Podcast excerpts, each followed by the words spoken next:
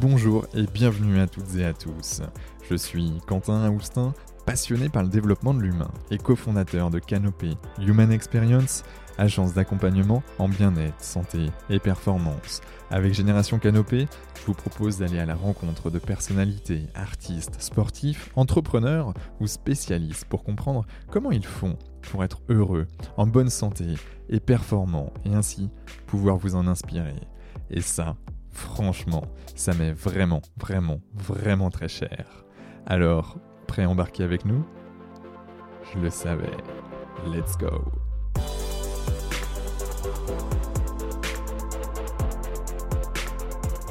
Bonjour à toutes et à tous, ici Quentin Aoustin du podcast Génération Canopée et j'ai le plaisir d'accueillir aujourd'hui Basseli Yorobi, Basseli alias Mister Diversity est conférencier, coach, consultant sur ces sujets de prédilection que sont la diversité, l'inclusion, le travail de demain et le développement de soi. Il vit entre Paris, l'Afrique de l'Ouest et les États-Unis. Il est aussi l'hôte du podcast euh, de Basseli Audio Experience euh, où il a entre autres enregistré avec Mathieu Stéphanie du podcast Génération Do It Yourself dont je vous ai souvent parlé sur ce podcast ou encore David Laroche, voilà une personnalité de plus en plus connue dans le développement de soi. Bref, lui aussi a plusieurs belles casquettes et il va nous en dire un peu plus dans quelques instants. Sois le bienvenu. Comment tu te sens? Très bien, merci Quentin de m'inviter. C'est un honneur, un privilège d'être dans ton podcast et euh, je pense que ça va être une très belle conversation ensemble. Ouais, merci, euh, merci d'avoir répondu présent euh, parce qu'il y a des sujets vraiment qui, qui, me passionnent et sur lesquels j'ai même pas plus tard qu'hier soir échangé là-dessus euh, avec Patricia Cavé, une, une amie, sur notamment la diversité, sur l'inclusion et puis bien sûr le développement de soi. Donc on va, on va y revenir gentiment, mais tout d'abord, question peut-être simple, mais parfois pas si simple que ça, qui est qui es-tu, Basseli ah ouais, question complexe, euh, mais je vais essayer d'y répondre. Alors, moi, je suis Bassili Yorobi, entrepreneur dans le numérique depuis une dizaine d'années. Je suis né, j'ai grandi en Côte d'Ivoire. La Côte d'Ivoire, c'est un pays d'Afrique de l'Ouest. C'est un pays voisin euh, au Ghana, au Mali. Il y a des soldats euh, français qui sont au Mali. Donc, salut à eux pour, parce qu'ils défendent les intérêts de, la France, mais aussi les intérêts de, de, bah, de toute l'Afrique de l'Ouest, puisqu'ils luttent contre le terrorisme là-bas.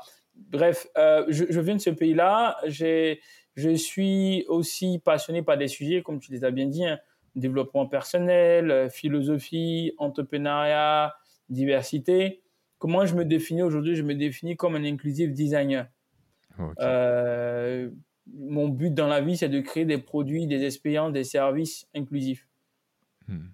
Mais en réalité, en termes de background, si on veut s'intéresser à ce que j'ai fait comme étude, à la base, je suis autodidacte. Par la suite, mon autodidactie m'amène à, bon, puisqu'on se confronte finalement dans la vie à, pas mal de choses, à, à bah, du refus, etc., euh, bah, à, avoir des diplômes. Donc, en termes de diplôme, j'ai un, bachelor en, en, informatique, un DUT en informatique, deux masters, master en UX et un master en gestion de projet. Là, euh, Donc l'UX, pour celles et ceux qui ne savent pas ce que c'est que l'UX euh, design, euh, parce qu'on a, on a différents profils dans notre audience, c'est quoi toi? Comment tu le définirais? Bah, Le UX design, c'est User Experience, donc c'est l'expérience utilisateur. Et un mmh. exemple concret de ça, c'est souvent dans certaines marques de fast-food, on dit venez comme vous êtes. Je ne dirai mmh. pas de nom parce que j'ai pas envie de faire de pub. mais on s'est compris. Mais donc quand on arrive dans ce genre de fast-food, bah, on, on, est, on est reçu d'une certaine manière. Il y a des tabloïds où on essaie de, de, de, choisir son, son, son, hamburger, etc. Et puis, euh, on, on, après, on, on, est, on est servi à table. Bah voilà, c'est ça l'expérience en fait. Le comment mmh. du pourquoi. Donc, quand j'arrive euh, dans, un, dans un magasin, dans un, sur un site internet, comment j'arrive à retrouver l'information, comment on me reçoit, comment on m'accueille. C'est vraiment ça, le parcours. C'est aussi un parcours. Hein. Euh, c'est ça l'expérience utilisateur, pour faire simple. Ah, donc le parcours utilisateur sur une application, euh, qu'elle soit euh, digitale ou, physique. Exactement, exactement. Donc voilà, je fais ça. Donc j'ai eu un master en UX, euh, comme j'ai dit, master en informatique aussi. Et puis là, d'ailleurs, je suis en train de me préparer à pourquoi pas faire un, doctorat. Ça se fera soit l'année prochaine, dans les prochaines années, mais c'est sûr que je dois faire un doctorat parce que moi, mon rêve, c'est de théoriser la diversité. Je veux que demain, la, diversité aujourd'hui pour moi est un sujet qui, au début, c'était un peu une bulle. c'était un peu farfelu de parler de diversité. De plus en plus, on, on est donc quand c'est un sujet farfelu, donc c'est de la recherche. Hmm. Quand un sujet commence à devenir un concept, ça veut dire que le sujet commence à être pertinent. Moi, je veux aller à l'étape du modèle. je veux que la diversité soit, soit évident. Pour que hmm. ça soit évident, il faut modéliser tout simplement la, la diversité. Il faut la modéliser. Il n'y a pas encore de modèle de la diversité, ça reste flou. Donc, euh, moi, je veux me battre pour que demain, quand on dit diversité, c'est évident. Il y a un modèle, c'est modélisé. Je ne dis pas qu'il n'y a pas eu de modèle, mais tant qu'il n'y a pas de vulgarisation d'un modèle, pour moi, le modèle n'existe pas. Quand il est vulgarisé que monsieur, Michu, madame, machin peut savoir en deux, trois mouvements comment utiliser la diversité au quotidien, là, ça veut dire qu'il y a démocratisation de l'information. Là, il y a démocratisation de la connaissance. Et bien sûr, donc, euh, il y a démocratisation aussi d'un modèle et euh, popularisation aussi d'un modèle. Ouais. La diversité, euh, c'est quoi la diversité pour toi? Alors, on est en France, donc je vais quand même utiliser quelques mots en français et puis des mots en anglicisme. Tu as dit voilà que je suis entre la, Côte d'Ivoire, l'Europe et, l'Amérique du Nord. Quand on est en France, la diversité va être définie comme l'inclusion, l'égalité de chance, euh, le fait de pouvoir inclure des populations qui euh, sont étrangères ou des populations euh, d'origine étrangère qui soit ont du mal à s'assimiler ou qui se sont assimilées mais qui fort, de, fort des biais euh, cognitifs qu'on a aujourd'hui dans notre société qui gangrènent vont être victimes en fait euh, de, euh, bah, de, de, de, de, diffamation, de, pas de diffamation, mais plutôt de, de, disqualification ou de, de, de, manque criard d'inclusion. Mmh. Et, et, voilà. Après, si, si on prend une définition un peu plus universelle et internationale, euh, en anglais, on parle de DEI, Diversity, Equity and Inclusion. Donc, c'est ce qui est intéressant avec les anglo-saxons, c'est que ils ont cette notion d'équité. C'est normal avec tout ce qui est mouvement euh, civique, ou ce qu'on appelle en anglais civil right. Donc, ils, ils ont quand même été précurseurs de ces mouvements euh, un peu universels, mondial, de, de faire en sorte que bah, ça soit normal de parler de des gays, ce soit normal de parler des, des, des, arabes, des noirs, euh, et que euh, ou euh, que bah c'est pas parce qu'on est blanc que ça veut dire que tout marche bien, parce qu'il y a le phénomène aussi qu'on appelle les white trash, donc des gens qui sont certes blancs mais qui n'ont pas qui n'ont pas fréquenté dans les meilleures écoles et qui aussi aujourd'hui sont victimes de discrimination. Mmh. et donc il y a cette notion d'équité. Comment on arrive à créer un système social, un projet euh, de société, un contrat social qui inclut les gens et qui hmm. respecte le droit humain, le droit à la vie, le droit à respirer, le droit de, de travailler, le droit de manger, euh, le droit juste d'être. Hmm. Et, euh, et, donc pour moi, la diversité, c'est le fait de, à un moment donné, créer des produits, créer des expériences, créer des projets avec de l'inclusion. Exemple hmm. banal de ça, c'est je vais entrer dans le plat, désolé d'être très franc comme ça, mais je suis une entreprise française. Ok, le pays, la France reste d'abord un pays qui est majoritairement blanc. Ça, on n'en disconvient pas. Mais ce pays a bien changé. Et donc, quand on crée une entreprise, on peut pas créer une entreprise française aujourd'hui en 2021 et avoir que dans son équipe que des personnes euh, blanches. Hmm. Et quand on dit blanc, pas forcément caucasienne, hein. ça peut être des Arabes, parce que les Arabes aujourd'hui, ils sont certes pas blancs, mais par exemple aux États-Unis, ils sont souvent assimilés aux blancs. Euh, et hmm. souvent, tu as certaines personnes qui s'assimilent aux blancs, pourtant ils ne sont pas blancs. Euh, des des, et, et, et, et, donc, si dans une, dans une entreprise comme ça, il n'y a que euh, des blancs et qu'il n'y a pas, par exemple, d'asiatiques, de latinos ou de noirs ou de métis, moi je me pose des questions. Parce que la France d'aujourd'hui, c'est celle-là. Qu'on le veuille ou pas, c'est une France avec une mosaïque de culture. Hmm. Donc, il, faut à un moment donné euh, être en concurrence. On peut pas dire qu'on aime la diversité, mais que qu'on est défenseur de la diversité, mais que même déjà au niveau de son équipe, on n'est que honte blanc. Voilà, Et ça ne gêne pas. Moi aujourd'hui, qui suis euh, afro-descendant, quand je fais un projet et je suis contre noir, ça me gêne. Je, je, suis gêné parce que si je suis en, en Côte d'Ivoire Et encore, bon, Côte d'Ivoire, aujourd'hui, il y a du métissage. Hein. il y a des Libanais euh, qui sont sur 3-4 générations qui sont aujourd'hui ivoiriens. Hmm. Donc, moi, euh, même en Côte d'Ivoire, je vais penser un peu, mais, pas au même niveau qu'un pays comme la France ou les États-Unis, en gros, des pays avec de la un aspect cosmopolitain et des vagues migratoires denses. Et on connaît l'origine de ces vagues migratoires. Hmm. Donc, euh, dans ces pays-là, voilà, il faut absolument entrer dans l'air du temps. Et même dans les pays émergents, il faut aller dans l'air du temps parce que finalement, la diversité, c'est le progrès. Hmm. Il n'y a pas de croissance sans diversité. Ok, donc la diversité, c'est la diversité à tous les niveaux. Donc, euh, en effet, euh, que ce soit la couleur de peau, que ce soit, euh, on va dire, qu'on soit un homme, une femme ou, un transgenre, que qu'on soit, on va dire, une personne de 20 ans comme une personne de 50 ans ou, ou une personne de 70 ans. bref, c'est vraiment à tous les niveaux, qu'on soit américain, ivoirien ou français. pour toi, c'est la clé de la réussite d'une société, la diversité? Absolument. Après, pour éviter le syncrétisme, c'est pas parce qu'on dit diversité que on n'a pas de limite. Hmm. C'est-à-dire que quand on arrive dans, dans un espace euh, public ou privé euh, ou professionnel, hmm. il y a un contrat social. Ce contrat social veut que aujourd'hui chaque communauté représente une nation en fait. Il y a la nation française.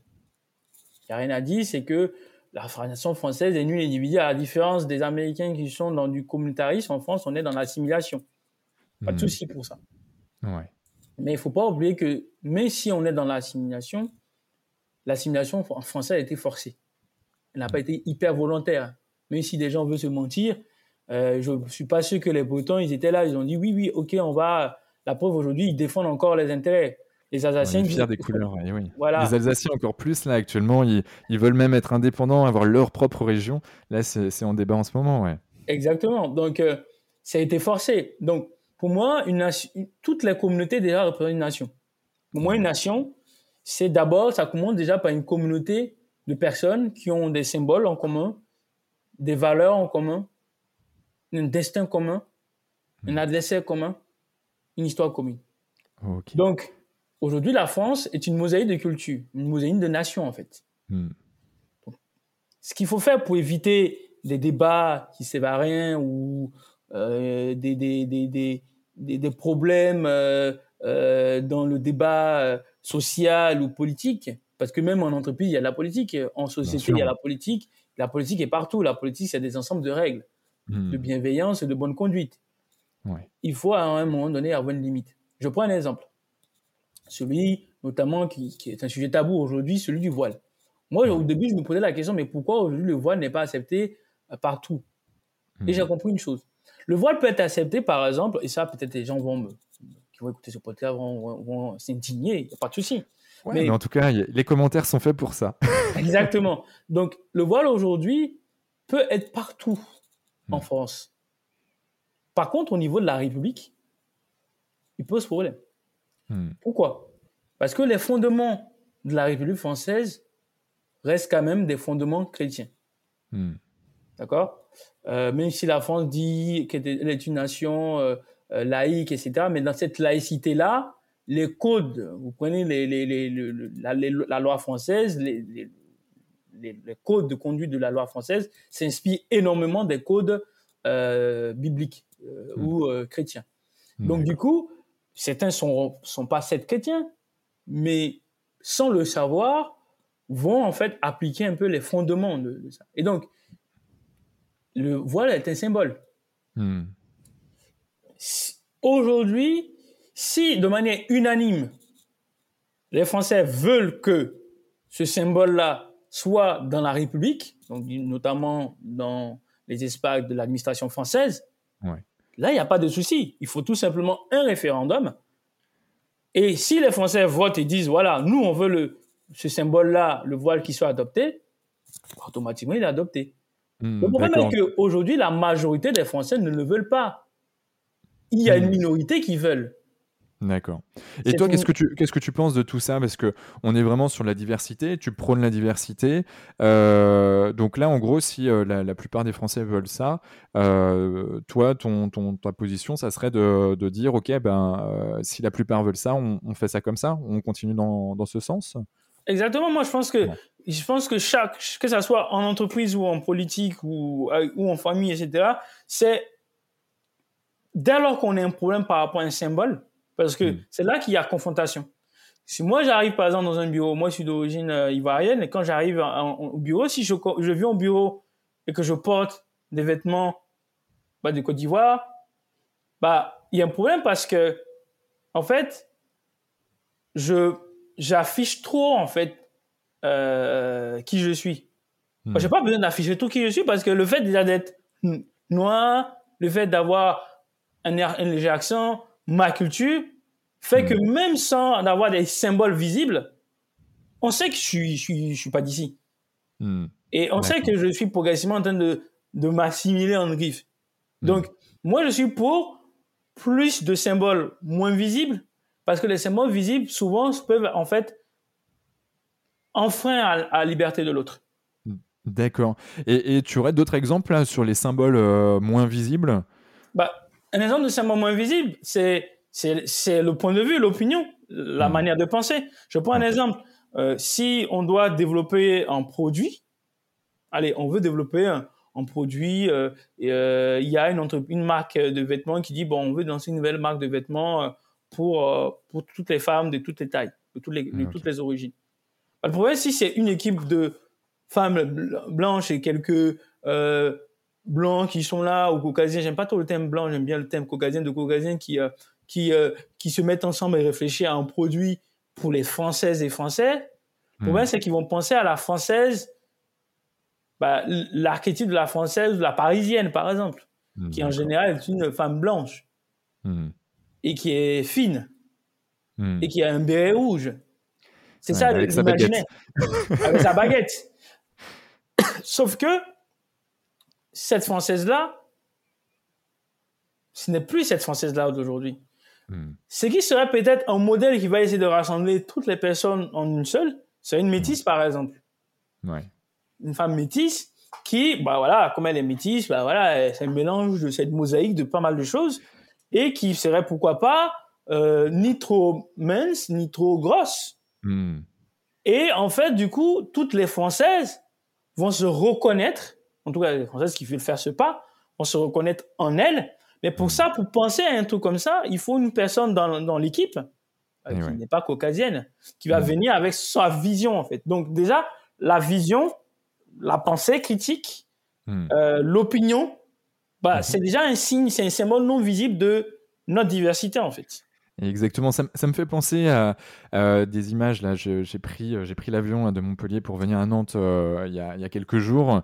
Euh, il y a une compagnie aérienne française, je ne vais pas faire de publicité moi non plus, mmh qui avait des grandes affiches euh, Air euh, je vais pas dire juste euh, juste le mot avant parce que ça y est, tout est toute la pub est faite. Euh, mais ça n'empêche que il y avait une, une femme euh, noire qui était qui était qui était présente. Et d'ailleurs, quand on va dans les aéroports parisiens, il y a en effet des femmes blanches, des femmes noires. Alors certes, elles sont relativement fines de manière générale, mais mais, euh, mais on voit qu'il y a quand même des, choses qui sont en train d'arriver, même au niveau de, tu vois, moi je regarde pas la télé, mais je sais qu'il y a des émissions, alors je sais pas si c'est toujours d'actualité, mais, mais, mais qui, qui mettaient en lumière et en valeur euh, des femmes un peu plus fortes physiquement, et je trouve ça quand même relativement bien, c'est un gros pas euh, déjà, et, et, plus ça va aller, plus euh, j'ose espérer qu'on ira dans, dans ce sens. Euh, aujourd'hui. Donc diversité, on est ok. Comment comment t'es arrivé dans la diversité? Comment t'es arrivé là-dedans? Malgré toi, comment c'est comment c'est comment t'es là? Alors, l'histoire est simple. Hein. Pour revenir à ce que je disais tout à l'heure, c'est que quand, quand, quand, on, quand on arrive dans un espace public, il faut respecter euh, l'autre. Donc, moi, euh, quand je suis en Côte d'Ivoire, bah, je m'habille comme je veux, quoi. Je m'habille en, voilà. Mais quand je suis à l'étranger, bah, j'essaie de m'adapter à la culture du peuple. Si euh, je suis, je sais pas, à Dubaï, je vais m'habiller en djellaba et puis voilà, parce que je suis avec des Émiratis, c'est comme ça qu'ils s'habillent, quoi. Je, je m'adapte. Donc, en fonction de mon environnement, je m'adapte et euh, ce qui va faire mon identité, c'est ce que je suis à l'intérieur. C'est pas ce que je vais mettre en avant à l'extérieur, parce que ce que je mets en avant à l'extérieur peut peut-être agresser l'autre. Donc, je me mets à la place de l'autre. Ouais. Donc, mon histoire commence en Côte d'Ivoire. Donc, moi, en Côte d'Ivoire, à la base, je ne me posais pas des questions de est-ce que je suis noir, ce machin. Ouais. C'est un, être humain. Voilà, humain, tu vois, citoyen, etc. Et, et bon, ça m'amusait souvent quand je voyais des, des expats. Euh, parce que c'est marrant, c'est que quand, quand nous, on vient dans des, dans des pays développés, on est des immigrants, mais par contre, quand d'autres viennent immigrer chez nous, ils sont des expats. Bon, ça, hmm. ça jusqu'à présent, je comprends pas, mais bon. Anyway. Encore euh, ouais, un vaste euh, débat qu'on pourrait enclencher, mais, mais c'est pas le sujet. pas le sujet. Donc, du coup, euh, euh, bah, j'ai commencé à développer un projet. Premier projet, un deuxième projet. Et mon deuxième projet, à l'époque. Dans la diversité Ou peu importe Non, un, projet tout coup s'appelait Social Spot, c'était dans le Wi-Fi. Où je voulais faire en sorte qu'il y ait du Wi-Fi gratuit en Côte d'Ivoire. C'était un projet futuriste. Je voulais que, euh, parce qu'ici en France, voilà, il y a du Wi-Fi gratuit un peu partout, grâce à des boîtes, on ne dira pas encore le nom. Et, euh, et moi, je voulais faire ça pareil chez moi en Côte d'Ivoire. Sauf que la culture startup n'était pas hyper développée à l'époque. On est en, 2000, en 2012. Bon, là, ça s'est amélioré un peu, mais on est encore à des années-lumière. Et, euh, et euh, du coup, bah, quand on est ambitieux, à un moment donné, on commence à faire le tour du monde. On commence à voyager. Donc, moi, en voyageant, euh, j'ai commencé à présenter mon projet, à le pitcher. Sauf que quand je commence à le pitcher, et surtout en France, parce qu'à l'étranger, aux États-Unis, euh, un peu partout dans le monde, euh, même mon séjour américain, parce qu'à un moment donné, j'ai vécu aux États-Unis justement pour développer ce projet-là là-bas. C'est ce qui a permis à ce que je, je... Donc, aux États-Unis, j'ai découvert la notion de communauté. Pas la diversité, mais les, communautés. J'ai vu que bah, les gens vivent en communauté, etc. etc. Donc, moi, ça m'a agréablement, agréablement surpris. Ça m'avait pas gêné du tout. Au contraire, ça m'a ça m'a arrangé dans le fait que bah, ce Americana, ce rêve américain, il est... Il y a des moments, il y a, il y a, il y a des choses qui sont fausses, mais il y a des choses aussi qui sont vraies. Euh, et donc, quand j'arrive en France, parce que l'aventure américaine, bah, finalement, je peux pas m'installer aux États-Unis parce que mon but c'était de m'installer définitivement euh, aux États-Unis. Euh, donc il fallait, je pouvais pas, donc il me fallait un compromis. Le compromis hmm. c'était être en France et faire des allers-retours entre la France et les États-Unis. C'est plus facile pour moi d'être en France et aller aux États-Unis que d'être en Côte d'Ivoire et aux États-Unis. Faire des hmm. allers-retours parce que le billet d'avion, bien sûr, il est moins cher. Bref. donc du coup, je viens. Choses, en effet, factuel. factuel. Donc je viens en France, je commence à pitcher mon projet et quand je pitch mon projet, on me ramène toujours à alors. Euh, ce Spot, euh, c'est un projet pour l'Afrique? Ben non, c'est un projet pour certes qui a commencé en Afrique, mais l'ambition c'est que il soit global. Et à chaque fois qu'on me ramène à ça, on voit bouler des petits mots déplacés comme ça. Euh, ouais, euh, bah ton projet il n'est pas pertinent ou je comprends pas ton projet. Ah ton projet je comprends pas. Ah je comprends pas. Pourtant, en fait, je disais les mêmes choses, les mêmes codes, les mêmes trucs que je voyais euh, à la télé, euh, avec des, des, incubateurs, des accélérateurs euh, qui, faisaient, qui font des vidéos, etc., etc. Bon, là, on peut quand même citer, par exemple, The Family, qui font des mmh. choses assez intéressantes. Et bah, je disais les mêmes codes, mais on me ramenait, on m'envoyait bouler, quoi. Je me suis posé la question, pourquoi, en fait? Est-ce que c'est le racisme? Est-ce que c'est machin, etc. Et j'ai compris que non tomber dans le piège du racisme, c'est, pour moi, c'est trop facile. Moi, je vais plus loin. Et j'ai hmm. compris que finalement, il y avait des biais, en fait. Il y avait des biais et qui étaient renforcés souvent aussi par des gens de ma communauté. Hmm. Et donc, il fallait que moi, je les déconstruise. C'est là que je tombe dans la diversité. Et du coup, pour résoudre mon problème à moi de ma, de ma startup Social Spot, où j'ai finalement pas pu lever des fonds et donc j'ai que j'ai arrêté parce que bah j'étais dans les télécoms quand on, un projet dans les télécoms ça demande beaucoup beaucoup d'argent. C'est une startup mais télécom c'est pas pareil que l'ancien un SaaS SaaS pour rappel c'est un software as a service donc un logiciel en ligne. Et, euh, et donc je tombe dans, dans, dans ça et c'est là que je crée ConnectX ConnectX ma startup comme connecter X pour le carrefour des possibles et le, le but de cette boîte là c'était de et c'est toujours le cas de connecter les talents numérique avec des entreprises. Mais au-delà de connecter les talents numériques et euh, les, euh, les, euh, les, entreprises, c'est la mission de Connecti, c'est vraiment include people à scale, donc inclure les gens à l'échelle. Comment mmh. faire en sorte que de plus en plus de gens soient inclus dans tout ce qu'ils font? Et c'est là que j'ai décidé de maintenant mettre en place une narrative, mais qui a commencé au début par l'extérieur, mais progressivement, j'ai travaillé aussi l'intérieur parce que souvent on parle d'entrepreneuriat, mais l'entrepreneuriat, c'est d'abord prendre les choses en main. Et pour prendre les choses en main, il faut se prendre en main. Et ouais. Il faut toujours commencer par soi. Et, euh, et bien dans ce sens, je vais, je vais y rebondir, mais comment toi tu, euh, tu, tu, tu ferais ou, ou tu, euh, quels sont tes conseils pour que les gens puissent davantage prendre, bah, prendre déjà soin d'eux et, et, surtout se prennent en main davantage Alors, très intéressante cette question. Très grande, très ouverte, mais bon. Absolument. Alors, bon, aujourd'hui c'est facile pour moi parce que j'ai fait tout le parcours. Quelqu'un qui n'a pas fait le parcours, effectivement, ça va être compliqué, ça va être dur. La première chose, la première question à se poser, c'est se dire, euh, alors, comment, comment en fait, euh, comment développer sa narrative en fait? Comment développer sa narrative? La narrative, c'est le why, le fameux why, le fameux pourquoi. Pourquoi? Pour espace quoi? Pourquoi je fais tout ça? Ma mission quelque part, c'est ça hein? C'est ça. Pourquoi? Après, le problème, c'est qu'il y a deux types de personnes. Il y a ceux qui font pour voir, et il y a ceux qui voient pour faire. Hmm. Ceux qui voient pour faire ce qu'on appelle la vision, ce sont des leaders euh, empathiques, qui voient des exemples de leaders empathiques, Steve Jobs, qui voyait hmm. beaucoup le futur et qui était beaucoup dans l'onérisme, qui hmm. avait une grande imagination.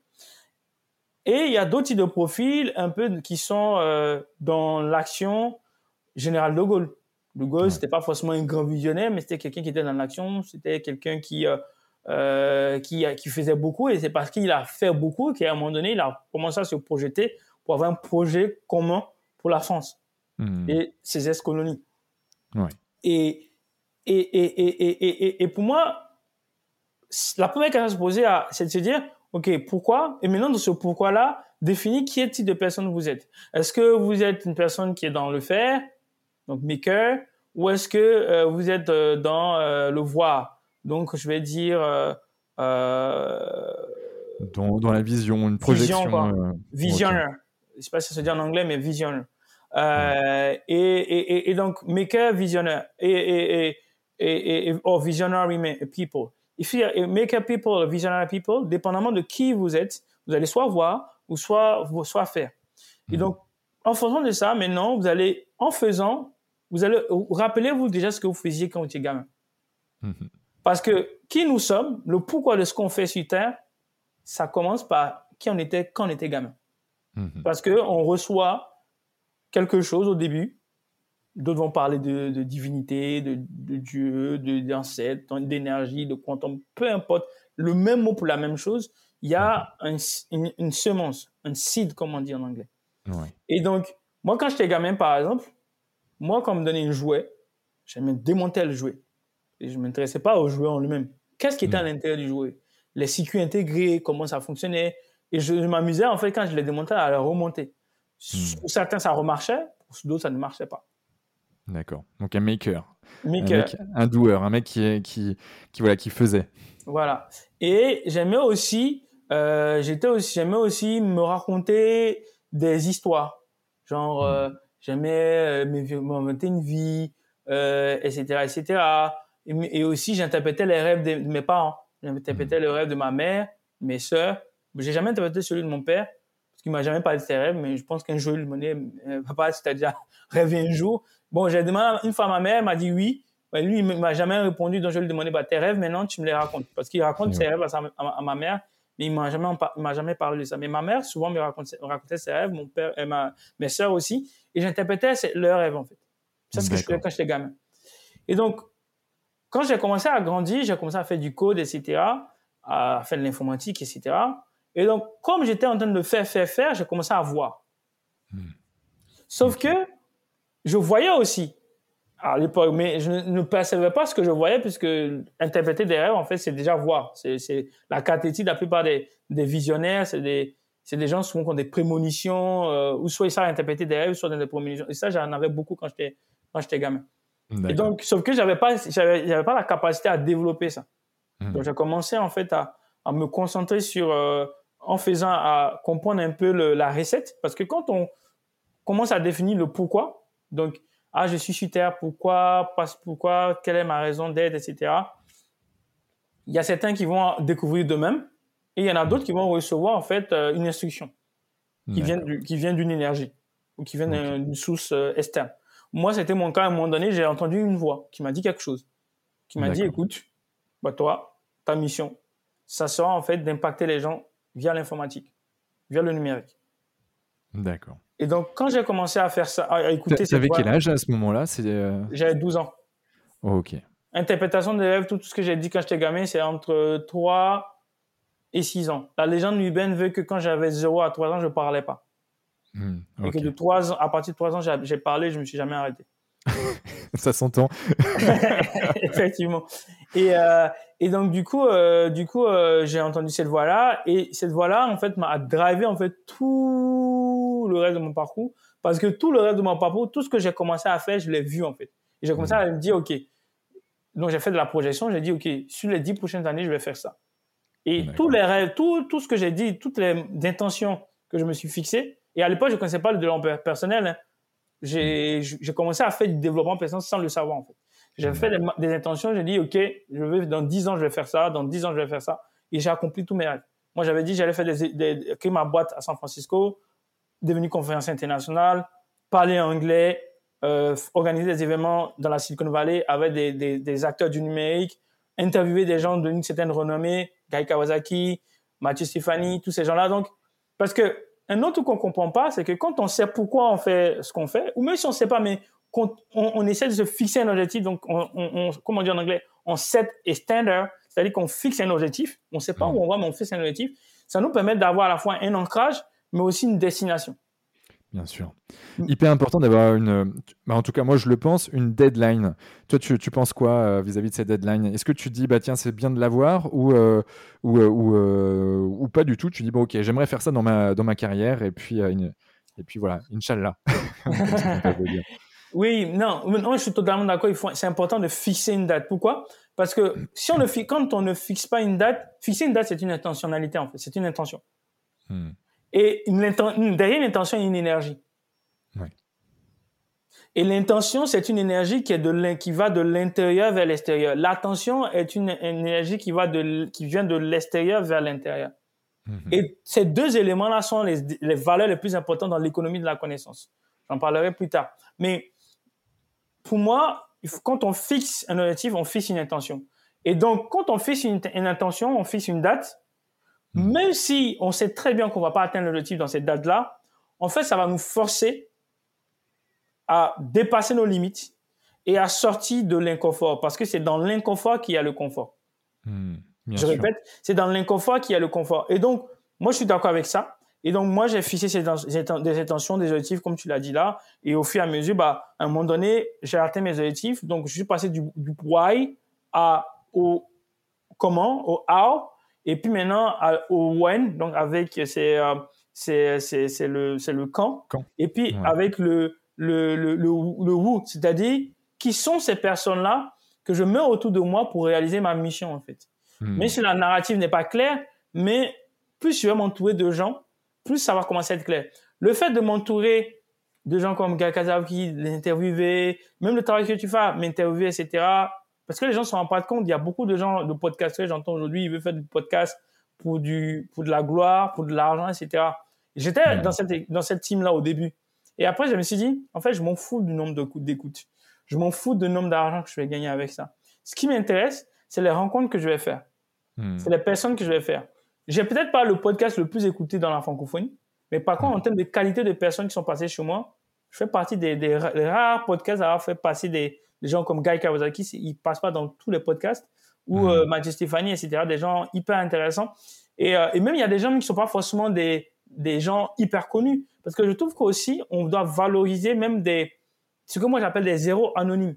C'est des gens qui font pas forcément des stars, mais c'est des gens qui font un travail colossal et qu'on va jamais voir et jamais entendre. Et justement, moi, je m'intéresse aussi de plus en plus à ce genre de personnes. Et donc, la somme des rencontres qu'on fait va nous permettre aussi progressivement de sortir du statu quo pour aller vers le statut. On a un statut à développer. Et c'est pour ça qu'aujourd'hui, dans la diversité, pour faire le lien avec la diversité, c'est que plus j'ai fait ces rencontres-là, plus j'ai parlé avec des gens, plus j'ai défini mes objectifs, ça m'a permis maintenant de maintenant définir en une phrase, ça m'a pris dix ans, en une phrase, euh, ma mission qui est Include People at Scale. Cependant, c'est pas parce que ça m'a pris dix ans qu'aujourd'hui, une personne en moins d'une semaine, en moins d'un jour, ne peut pas définir. Parce qu'en fait, il y a un modèle dans la définir une narrative. Le modèle, il est simple, j'ai arrêté de parler sur ça. C'est fixer une intention, fixer une attention et s'entourer des bonnes personnes. L'intention, c'est je veux découvrir ma mission, ma mission de vie. Mhm. L'attention, c'est commencer en fait à regarder des contenus ou écouter des contenus ou toucher des contenus, donc tout ce qui est média et médium, autour de cette intentionnalité-là. Et donc, mhm. Plus je vais augmenter la probabilité, parce que tout est une question de probabilité, hein, donc si j'écoute par jour, toi par exemple là tu regardes pas la télé, donc c'est bien, ça veut dire que donc ton, ton, ton, ton temps d'attention il est grand. Donc ça veut mhm. dire que ce temps d'attention-là, si tu le consacres à, par exemple, à des podcasts, à des contenus, à la lecture, à la méditation, à des choses qui vont te permettre de te rapprocher de cette intention que tu as fixée, bah, tu vas accélérer, parce qu'il y a le principe de décélération et accélération dans, dans, dans, dans le développement personnel. Bah, tu vas accélérer, en fait, euh, bah, ton parcours. Au lieu que ça fasse 10 ans, bah, tu peux faire ça en une semaine, en un mois, etc. Et puis l'entourage, plus tu vas t'entourer de bonnes personnes, bah, plus tu vas te pour, aller plus plus proche de ta mission, plus tu vas t'entourer de mauvaises personnes, plus ça va moins se réaliser. Et c'est pour ça que la diversité c'est important parce que si tu es dans l'entre-soi, bah c'est normal qu'à un moment donné tu aies trop de pression et finalement le, taux de pression qu'est la dépression. Si aujourd'hui il y a un taux énorme de burn-out, c'est parce que les gens ne veulent pas sortir de leur zone de confort. Ils sont trop entre eux et ils pensent qu'être entre soi, c'est bien. Hmm. Je, suis complètement avec toi et tu, fais vraiment le, le, pendant euh, psychologique, euh, l'intention et, tout ce qu'on va enclencher derrière.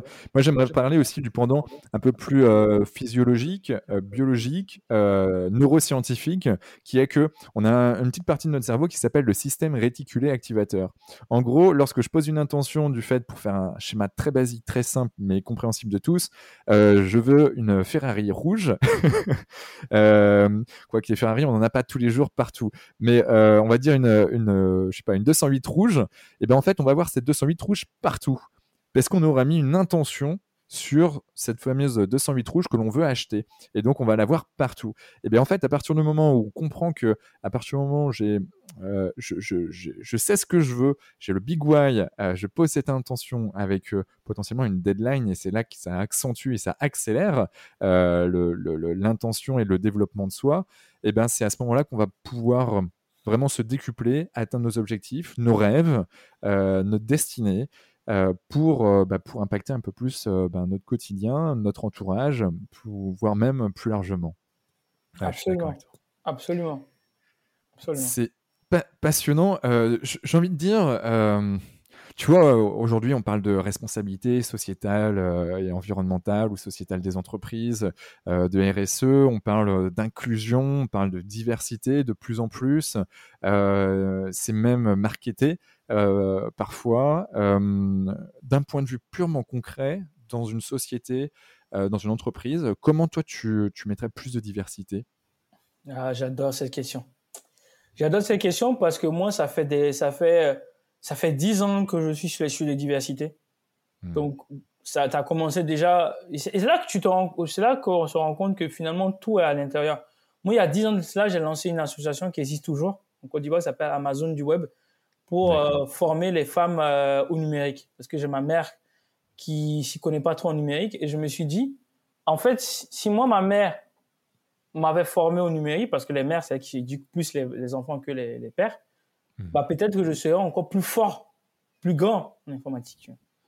Et, et, et, et, je me suis dit, par rapport à elle, il faut que je fasse quelque chose. Et c'est elle qui m'a inspiré, que j'ai fait cette association, qui n'est plus gérée par moi, c'est gérée maintenant par des femmes. Et ça fait hmm. dix ans.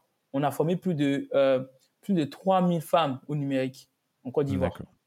Et, euh, et euh, par la hmm. suite, Connectis. Concrètement, aujourd'hui, une entreprise, comment elle peut mettre en place de la diversité? Je vais commencer par quelque chose de basique. Les repas. Les repas. On est une entreprise située dans le 15e ou le 7e arrondissement. On a des collaborateurs qui viennent un peu du monde entier. Hmm. On a dit, OK, vous savez quoi? Bah, Chaque fois, les midis, chacun de vous vient avec une spécialité de son pays d'origine. Ou de si le pays peut poser problème, bah, de sa région. Je pense que le mhm. mot région pose pas de problème. Bah, chaque midi, venez avec vos plats de chaque de vos régions et on va le, le partager. Ça veut dire quoi? Ça veut dire que les plats sont là et on ne va pas juste choisir des plats qui nous intéressent. Non, non, non. on va aller découvrir les plats qui ne nous intéressent pas, les saveurs qui ne nous intéressent pas, les odeurs qu'on ne supporte pas. Ces situations d'inconfort va permettre en fait de découvrir les autres. Hmm. Et c'est un repas, donc il y a une table. Moi, c'est l'image que j'ai, une belle table blanche comme ça, ou d'autres couleurs, on s'en fout. Une table longue. Au bout, on a d'un bout, on a le, le, peut-être la diététiste, le directeur, et puis de l'autre bout, on a un, des collaborateurs au bout, et puis au, sur les côtés, on a tous les collaborateurs qui sont assis au même niveau. Et puis on mange, et on hmm. partage, on discute. Bah ça, déjà, c'est un premier pas pour favoriser la diversité en entreprise. Parce que déjà, sur les plats, de, les histoires de repas, il y a énormément de gens aujourd'hui qui, qui ont peur de réchauffer le plat. Surtout des gens qui viennent des pays émergents parce que c'est souvent très épicé. Et souvent, il y a des gens qui se plaignent, qui ont, ils souvent entendent des remarques euh, déplacées, hmm. tout simplement parce qu'ils viennent avec. C'est des croyances limitantes euh, également, des fois. Hein. Exactement. Deuxième action concrète pour la diversité, des sessions de formation sur les politiques de diversité. Parce qu'il y a des gens qui pensent qu'ils maîtrisent le management interculturel. Faux. Ils ne le maîtrisent pas. Ils ne savent pas de quoi ils parlent. Troisième type d'activité concrète qu'on peut faire, c'est des sessions de team building. Mhm. Si on fait des sessions de team building euh, avec une bonne intention, parce que le problème en soi, c'est pas les outils, team building, etc. C'est l'intention qu'on mène derrière. Tout à l'heure, tu disais que de plus en plus, on parle de euh, d'inclusion, diversité, écologie, etc. Le problème, c'est que la plupart des gens qui mettent en place ces initiatives n'ont pas une bonne intention. Ils veulent faire soit du marketing ou soit se donner bonne conscience. Hmm. Donc l'énergie qui est derrière est mauvaise. Donc à la réception, quel que soit le team building qu'on va faire, parce que le team building a pour but de faire quoi? De créer en fait une communauté. Parce que quand on prend, créer du lien, quand on prend les peuples anciens, les peuples anciens, c'était quoi? Les humains, à la base, on est des êtres qui croient aux histoires. Donc, une entreprise peut créer une histoire avec des systèmes de valeurs. Et dans une tribu, on a toujours des druides, on a toujours des chasseurs, on a toujours des, des forgerons, on a toujours euh, des cuisiniers, etc., des pêcheurs. Mais chaque chacune de ces images-là. Astérix et Obélix sort de ma tête. je, suis gaulois, hein, je, suis breton et je suis un grand fan d'Astérix et Obélix, mais voilà. Bah, c'est comme si c'était dans ma tête parce que je ne l'ai pas dit, mais quand je prenais par exemple euh, cette allégorie, bah, bah, j'ai une présentation d'ailleurs où je mets ces, différents personnages, je pensais à ça, je pensais à, à et Obélix et aussi je suis un fan aussi comme toi. Et donc, quand on commence à faire ça, on réunit en fait dans ce team building, c'est pas juste un team building, mais on va réunir en fait tous les membres de l'équipe autour d'un objectif commun, d'une histoire commune, d'une destinée commune, d'une allégorie commune. Et puis maintenant, on va commencer à créer des, des, des, des, castes. Vous voyez, on va commencer à créer euh, des familles. On peut mettre un jeu, c'est un peu comme le jeu des, des sept familles. Tu vois, j'ai une carte ici qui, qui illustre bien le, le jeu des sept familles. Tu vois, j'ai eu la chance de, de participer à un jeu. De, et, là, moi, ma famille, c'est la famille des gourmets. Tu vois? Hmm. Et donc, j'ai gardé cette carte-là parce que quand j'ai fini une session euh, avec des gens, bah, chacun a gardé sa carte. Donc, demain, hmm. si je reviens, je vais dire, ah, où sont les gourmets? Et on va se revoir encore. Donc, on croit aux histoires. Donc, s'il y a une bonne intention qui est faite et qu'il y, a un jeu de rôle qui est fait, automatiquement, les gens vont y croire et ils vont commencer en fait à mettre une intentionnalité. Troisième type d'exercice pour favoriser la diversité, je vais arrêter. C'est les fameux conseils d'administration. Le problème aujourd'hui, en France, beaucoup de gens disent qu'ils font la diversité. Beaucoup de gens proclament qu'ils ont engagé des, des, des, des, des, euh, euh, euh, des responsables de diversité. Mais moi, j'ai un problème.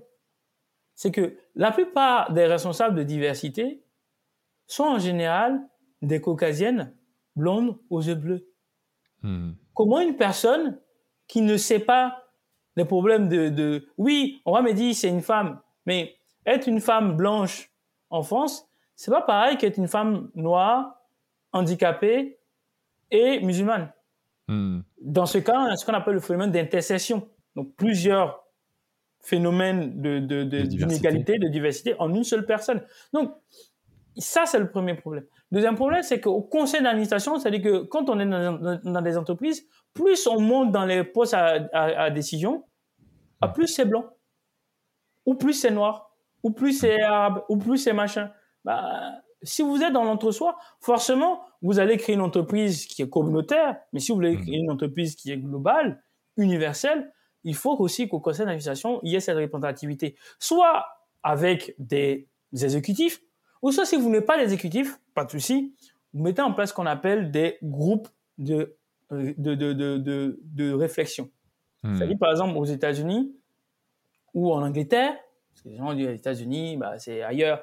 En Angleterre, même dans, pas tous les pays scandinaves, mais dans quelques-uns, on a en fait des groupes par communauté. Bon, la communauté afro, la communauté des femmes, la communauté des gays. Et chacune de ces communautés-là, c'est comme des chefs de tribu, ont leur, en fait, euh, droit de, siège au conseil d'administration. Et donc, ce qui fait que dans les prises de décision de l'entreprise, comme chacune des communautés, des sous-communautés de l'entreprise sont représentées, ils peuvent en fait faire valoir leurs droits, leurs devoirs, leurs remarques, leurs avis, leurs commentaires et se sentir valorisés. C'est pas parce qu'aujourd'hui il y a des gens dans des entreprises et que ils ne disent rien que tout va bien. Ils ne disent rien parce qu'ils ne peuvent pas parler de toute façon et qu'en hmm. plus ils ont que ça. Mais je vous promets que dès lors qu'ils vont trouver mieux, ils vont partir. C'est pour ça qu'aujourd'hui, de plus en plus dans, les entreprises, on a deux phénomènes. Hein. C'est celui bah, de l'absentéisme au travail, ou bien des gens qui ne viennent plus, ou des gens qui partent. Qu'est-ce que tu penses du quota? Tu, vois, en France, on a, euh, on a, on est en train de mettre en place, même depuis euh, depuis quelques temps maintenant, euh, des quotas pour l'égalité femmes-hommes, pour avoir plus, voilà, d'égalité dans, dans les boards, les boards, donc les, les, les on va dire en, haut de l'entreprise. Euh, j'ai pas le terme, euh, le, bureau de l'entreprise, en tout cas avec les différents, le CEO et, tous ces, euh, tous les, directeurs, tout le directoire. c'est pour ces quotas-là. on a des quotas aujourd'hui d'égalité bah, pour l'égalité femmes-hommes. à ma connaissance, il n'y a pas d'égalité justement ben, de, couleur, d'égalité de. Tu es pour tout ça, toi?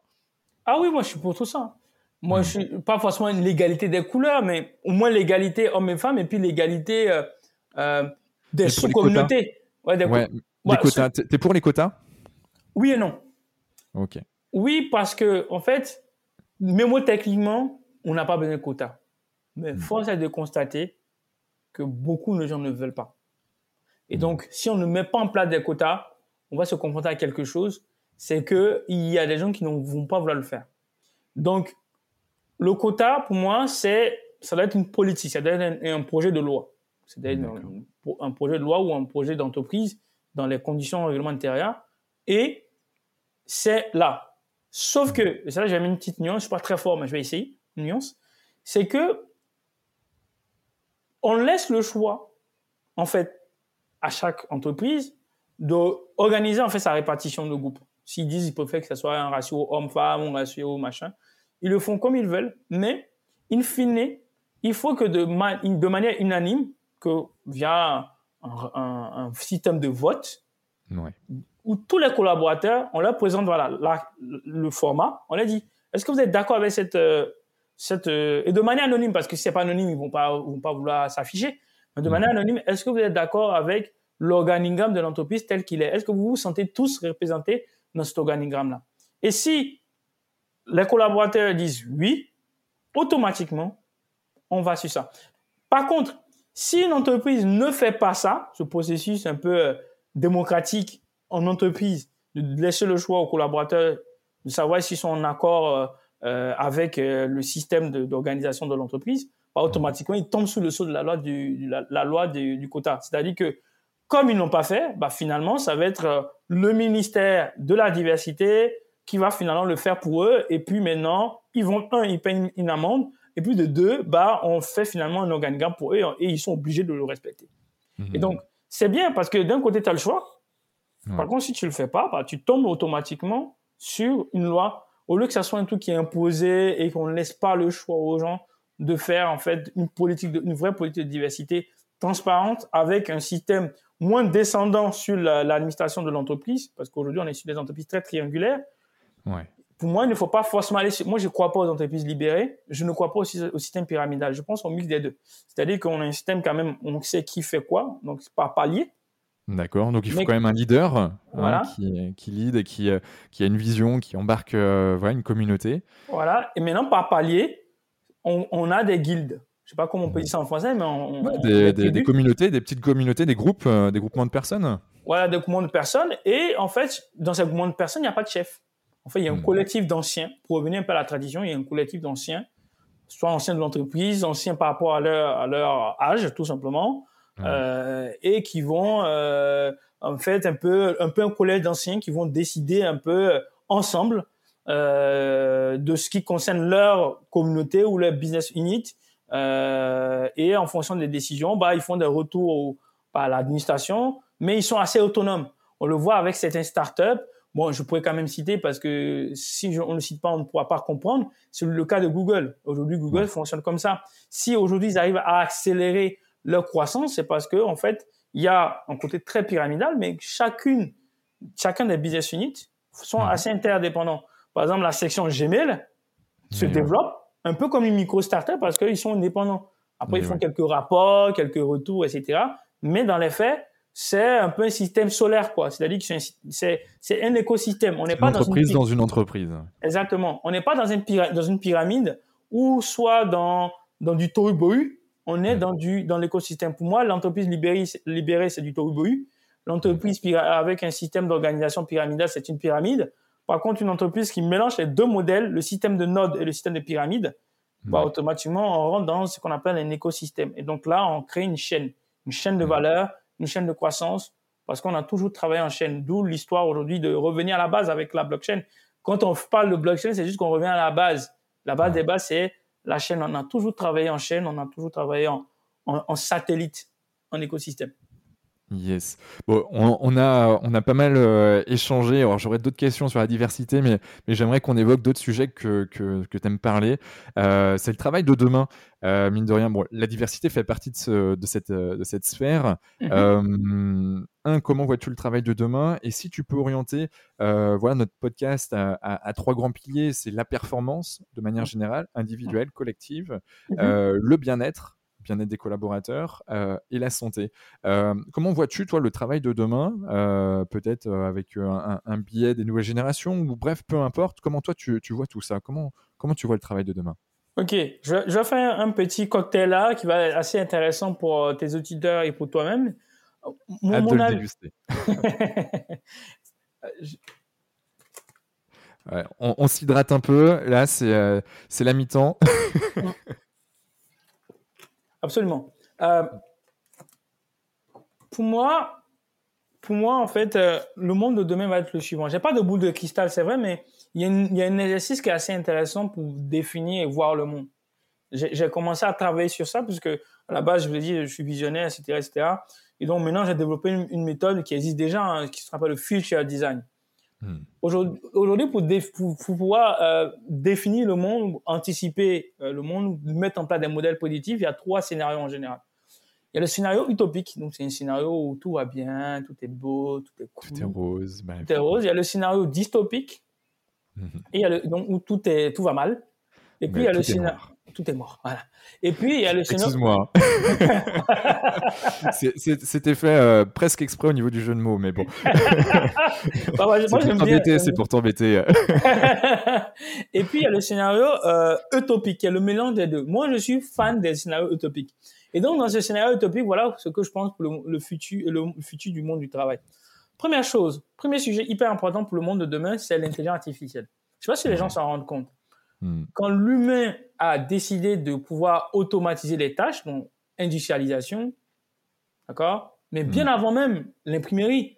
L'imprimerie est précurseur de l'industrialisation. Gutenberg décide, bah voilà, il veut plus écrire à la main des écrits, et donc il veut diffuser en masse la connaissance, et surtout les saintes écritures. Et donc il crée bah, euh, une technologie qui va finalement démocratiser, la, accélérer la, connaissance jusqu'à ce qu'on arrive maintenant à l'industrialisation. C'est la même recette. Mhm.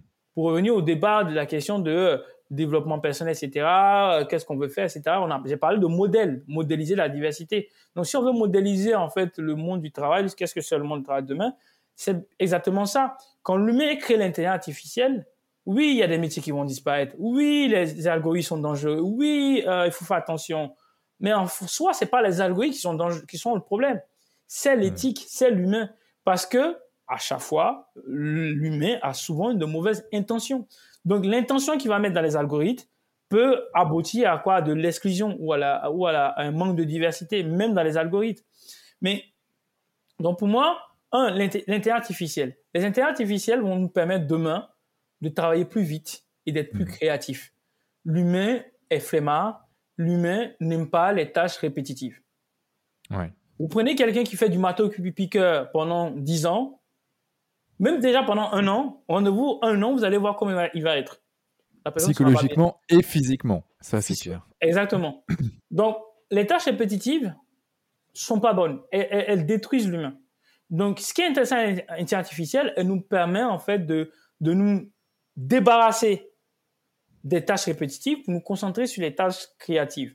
Hmm. Mais attention, il ne faut pas laisser tout aux intelligences artificielles. C'est pour ça qu'à un moment donné, les intelligences artificielles peuvent faire des tâches répétitives, mais pour moi, il faut à un moment donné, pour décider, ne pas laisser les intelligences artificielles décider. Il faut que ce soit les humains qui décident. Il faut que ce soit les humains qui ont le dernier mot.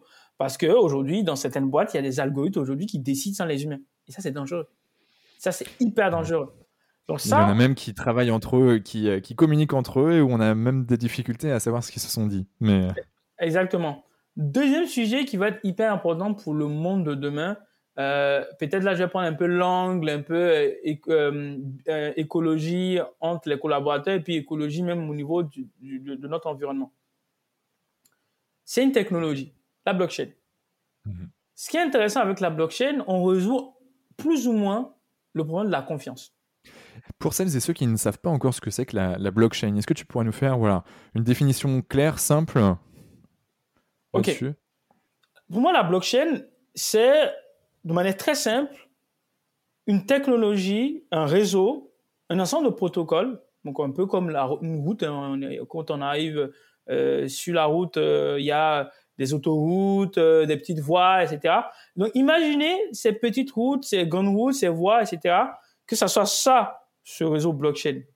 Mais hmm. à l'intérieur de ces, de ces, réseaux-là, il y a bien sûr des choses, qui, des voitures qui, qui se déplacent. Ça, ce sont les informations ces informations-là vont être à un moment donné cryptées. Donc, on parle de tokenisation. Donc, pour moi, la blockchain, c'est ce savant mélange, le méli-mélo entre des autoroutes d'information, un système de sécurité qui est les tokens, et le, qui permettent à un moment donné, quand on envoie une information, qu'elle ne soit pas duplicable euh, et qu'elle soit aussi euh, non piratable et surtout de confiance.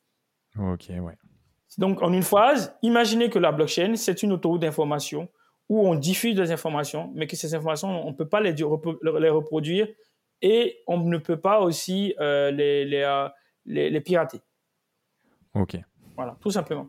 Je n'aurais pas fait mieux. je ne sais pas s'il y a bien. C'est bien, c'est clair. Je pense que les, les, gens ont pu comprendre que c'était quelque chose, en tout cas, de, de sûr et, euh, et que, mine de rien, c'est l'avenir de, de, de, beaucoup de choses, en tout cas des, des données. Exactement. Et, donc, pour moi, le monde de demain, ça serait quoi? Aujourd'hui, on ne fait pas confiance à nos collaborateurs, à, nos, dirigeants, etc., euh, etc. Euh, on veut savoir un peu comment ils gèrent les entreprises, comment ils gèrent les salaires. On a besoin de certaines informations. Bah, ce qui est intéressant avec la blockchain, on pourra avoir accès à ces informations de manière anonymisée.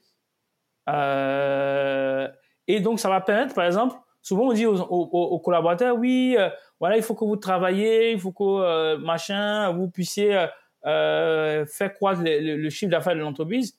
Sauf que les collaborateurs en général connaissent pas le chiffre d'affaires de l'entreprise, ou même s'ils connaissent, ils ont même pas des actions dans les stocks. Pour certaines boîtes qui sont en bourse, ils n'ont pas des actions dans, ces, dans, dans les boîtes pour lesquelles ils travaillent.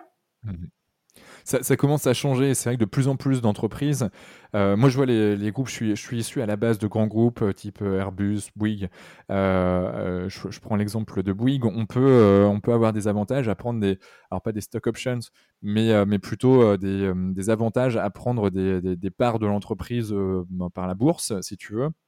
Euh, et euh, en tout cas, ça n'a pas la même appellation. Et puis, euh, et puis dans toutes les nouvelles startups, on peut avoir justement ces, bouts de startup qui nous concernent et qui, qui, voilà, plus on fait croître l'entreprise, plus on lui donne de valeur, plus elle prend de la valeur, et qui demain, si elle est vendue, ben, quelque part, nous, on va pouvoir aussi toucher un peu plus. Derrière. Exactement. Donc pour moi, justement sur ça, c'est bien que tu parles des startups parce que pour moi, il y a une startup qui, qui fait un, travail intéressant, celle de Lemlist, c'est que, sans rentrer dans trop de détails pour faire trop de publicité, mais par exemple, le cas de Lemlist, c'est ça, c'est on a des fondateurs qui sont transparents. Bon, après, ils sont pas dans l'hyper-transparence, parce qu'il y a des boîtes qui sont dans l'hyper-transparence. Moi, j'y crois pas. Pour moi, c'est mm. juste du bullshit. Mais on est dans un minimum de transparence à la fois avec les utilisateurs et les collaborateurs. Il y a une redistribution des, des revenus, des bénéfices avec les collaborateurs. Il y a une forme d'écologie sur comment on va euh, échanger avec, je dis pas que tout est rose, hein, mais de ce que je vois à l'extérieur, je parle à l'intérieur.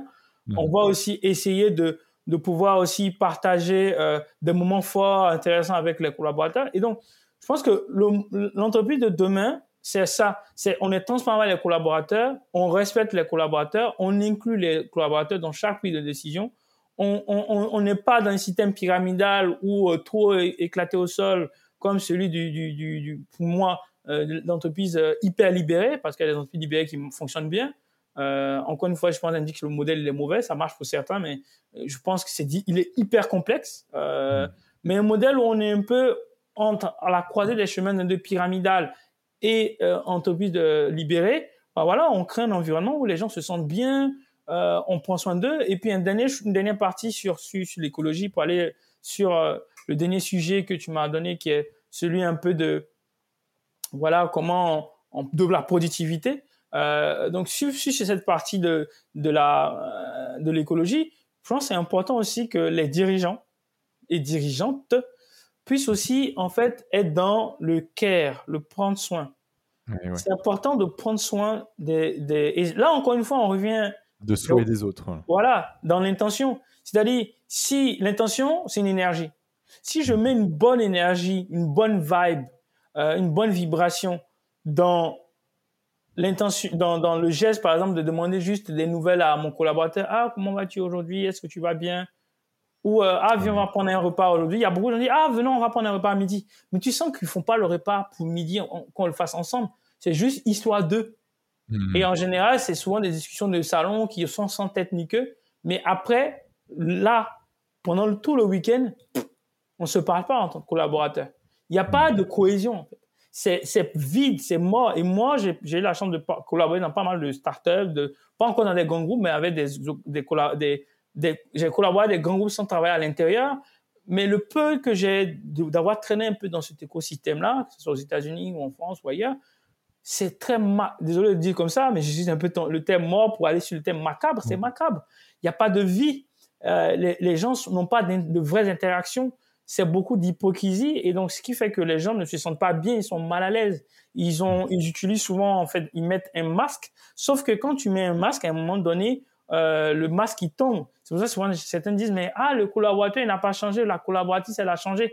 Non, la collaboratrice n'a pas changé. Euh, plutôt, euh, la, la, oui, la collaboratrice n'a pas changé, c'est juste que son masque est tombé. Ouais. Elle, n'a pas su euh, s'afficher comme elle voulait. Ouais je comprends. Tu vois? Et, et, donc, ça nous permet de tomber maintenant sur celui de, le sujet de la productivité. Ça va être très simple, c'est la partie de productivité. Pour moi, la productivité, c'est trois choses. Un, le développement interne des collaborateurs. Donc, la priorité des priorités d'une entreprise, c'est comment aider les collaborateurs à entrer dans le leadership. Même au risque même que le, collaborateur part demain. Mm-hmm mais il y a une stratégie derrière. C'est-à-dire que si je me concentre, par exemple, sur cette première partie sur le leadership du collaborateur, bah, en fait, le, collaborateur me sera redevable, en tout cas s'il est bienveillant. Ça veut dire quoi? Ça veut dire que un collaborateur qui part, forcément, il va faire un projet. Soit il va faire un projet en rapport avec ce qu'il a appris dans la, boîte, soit il va aller dans une autre boîte concurrente, mhm. soit il va euh, euh, peut-être devenir auto-entrepreneur ou en freelance. Mais ce qui est intéressant dedans, pas sur le côté compétiteur. Le côté compétiteur, c'est pas souvent intéressant. Mais le côté soit entrepreneur, entrepreneurial ou auto-entrepreneurial. C'est que, bah, ce collaborateur-là peut demain devenir, en fait, une, un ambassadeur pour cette entreprise, l'entreprise dans laquelle il a bossé. Il va même ramener même, parce qu'il y a certains contrats, peut-être qu'en auto-entrepreneur, il ne pourra pas avoir, mais que peut-être mm. l'entreprise pour laquelle il a bossé peut avoir, il va avoir une petite part du gâteau, mais c'est lui ou elle qui va ramener ce contrat. Donc finalement, quand on se concentre sur le leadership du collaborateur, même quand il part, il y a aussi une croissance extérieure de l'entreprise. Vous voyez, aux États-Unis, euh, les entreprises, c'est pas des entreprises, c'est des campus. Facebook Campus, Google Campus. Hmm. Ils sont pas les meilleurs. Il y a des problèmes comme partout. Mais ce qui est fort intéressant, et là, je mets au défi quiconque me dira le contraire, en termes de croissance extérieure, quand vous prenez par exemple le nombre de startups dans lesquelles Google, Facebook a investi, c'est juste hallucinant. Hmm. Mais la plupart de ces startups-là, c'est des anciens hmm. de ces, de, de ces boîtes-là qui ont été formés, il y a eu du leadership, etc. il y a eu cette confiance qui a été développée. Et donc, quand ils partent, ils sont toujours redevables à la boîte. Et donc, mm. le modèle que j'avais dit qui est hyper important, bah, si on a créé un modèle au sein d'une entreprise X, bah, ce modèle va être perpétué dans d'autres entreprises qui ont un nom Y.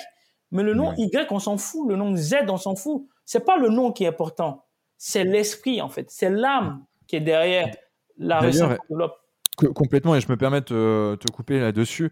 Euh, on a tendance, euh, quand on écoute des podcasts euh, à dominante entrepreneuriale, pour le peu, ou management, on entend souvent le lui, c'est un ancien de Google, lui, c'est un ancien de Facebook. mais parce qu'en fait, ils sont passés dans ces boîtes que l'entreprise a misé en fait sur eux. Alors, c'est sûr, il y a une barrière à l'entrée qui, qui n'est pas négligeable, mais une fois que tu rentres dans ces, dans ces sphères, on va te donner les moyens de te développer, de te de donner le meilleur.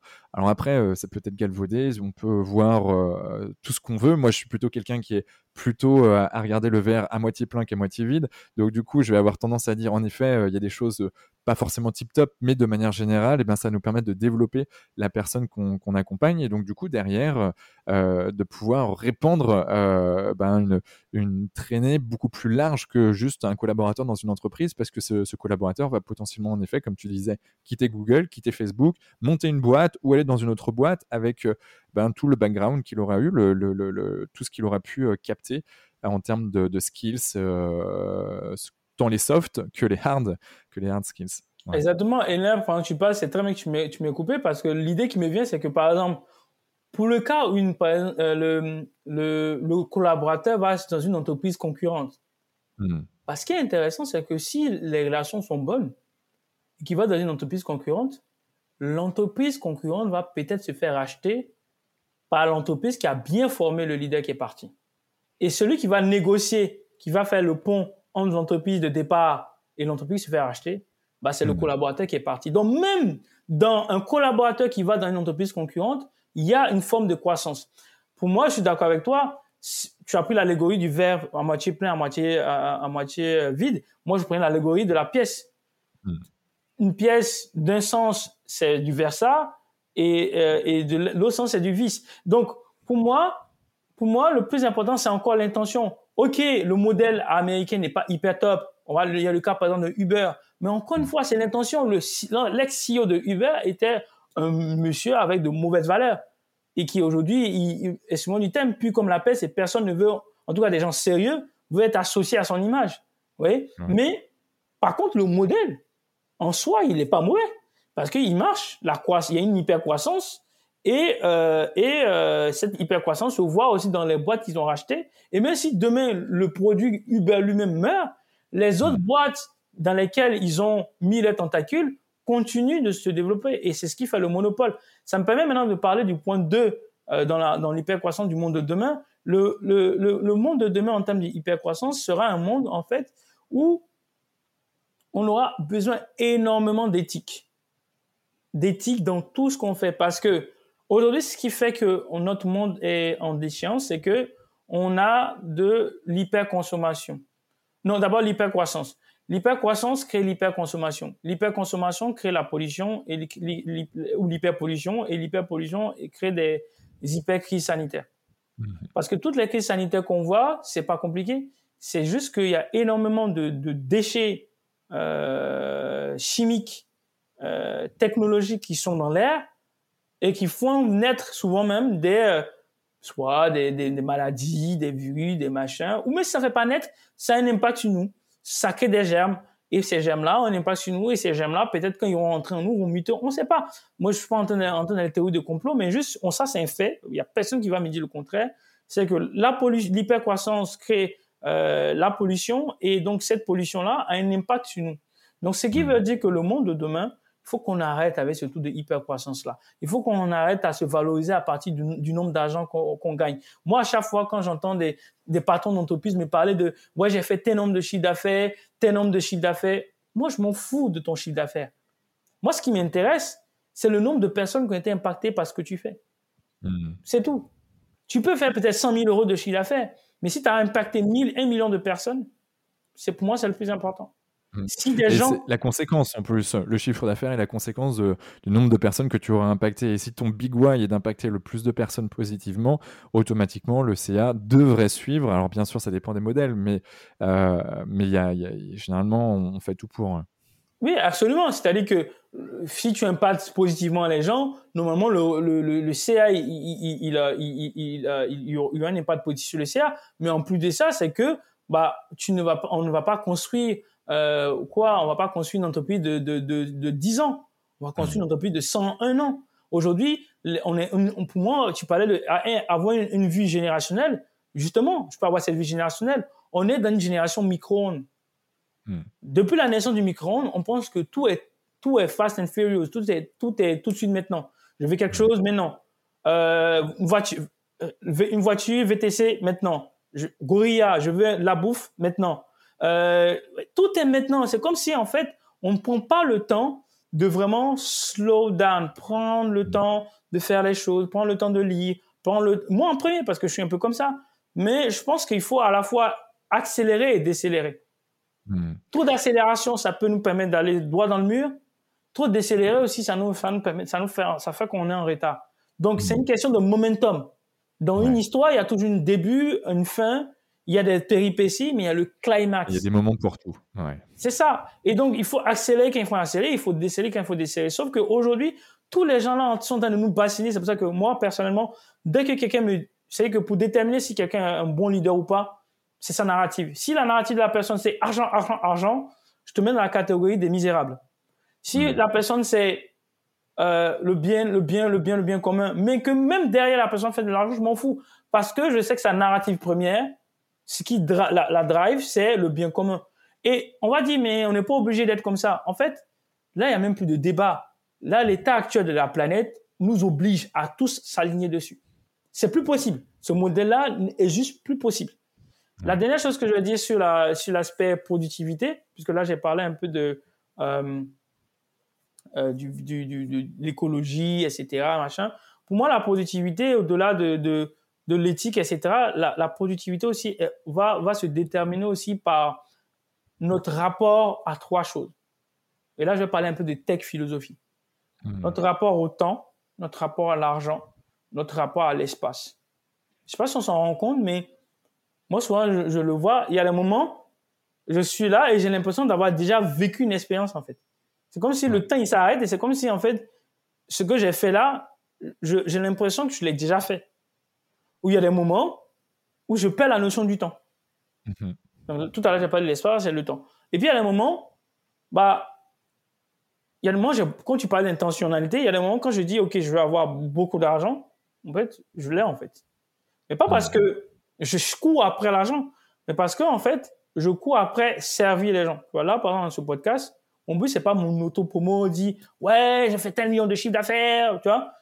Moi, j'entends souvent des podcasts, j'entends ça. Oui, moi, je, le moi-je, j'ai horreur du moi-je. Il y a des moments, je vais dire moi-je, j'arrive. Il y a des moments, je m'oublie, je vais dire moi-je, mais le moi-je, il va pas être 90%, il peut peut-être 10%.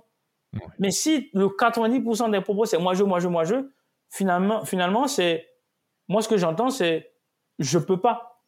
Quand j'entends le moi-je, je peux pas. Donc, je peux pas, je peux pas donner du temps pour euh, les veuves orphelins. Parce qu'en général, ceux qui sont dans le moi-je n'ont jamais le temps pour les, les, les, actions concrètes, les actions qui ont de l'impact. Oui, oui. Et, et, et c'est hyper important pour moi que qu'on se dise, mais non, voilà, ok, on gagne tout ça là, on fait de l'argent et tout, mais comment, comment, comment on arrive à avoir un bon rapport avec le temps, l'espace et l'argent pour pouvoir maintenant être productif, pas pour nous, mais pour le bien commun, la République, donc la chose commune. Mmh. Donc avoir une certaine lâcher ou un certain lâcher prise euh, entre bah, entre toutes ces sphères, entre déjà commencer par le big why, le, pourquoi je fais tout ça, et puis euh, de mettre tout en, en, place pour y arriver. Et, euh, et, et, puis bon bah le temps on met des deadlines, mais ça n'empêche que par moment ben il faut aussi laisser le temps autant, comme on dit, euh, pour, euh, pour se faire. Et euh, il y a la notion d'argent, on a besoin, c'est un moyen pour avancer, mais certes que c'est pas une finalité là-dessus. Et puis l'espace, mais ouais, l'espace, c'est l'espace géographique, c'est l'espace plus largement.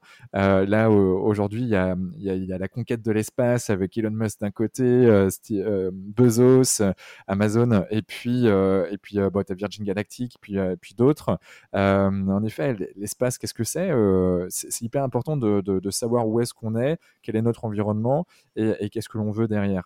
Ça, euh, c'est indéniable. Et plus, en fait, on est euh, bah, aligné après entre ce que je dis, ce que je pense, ce que je fais, ou encore, si je, recite une énième fois la pyramide de Diltz, le psychologue américain de la programmation neurolinguistique, avec les six niveaux logiques, à partir du moment où on est aligné sur ces six niveaux logiques, bah, le niveau de productivité, de confiance en soi et tout ce qui va avec va, va y arriver.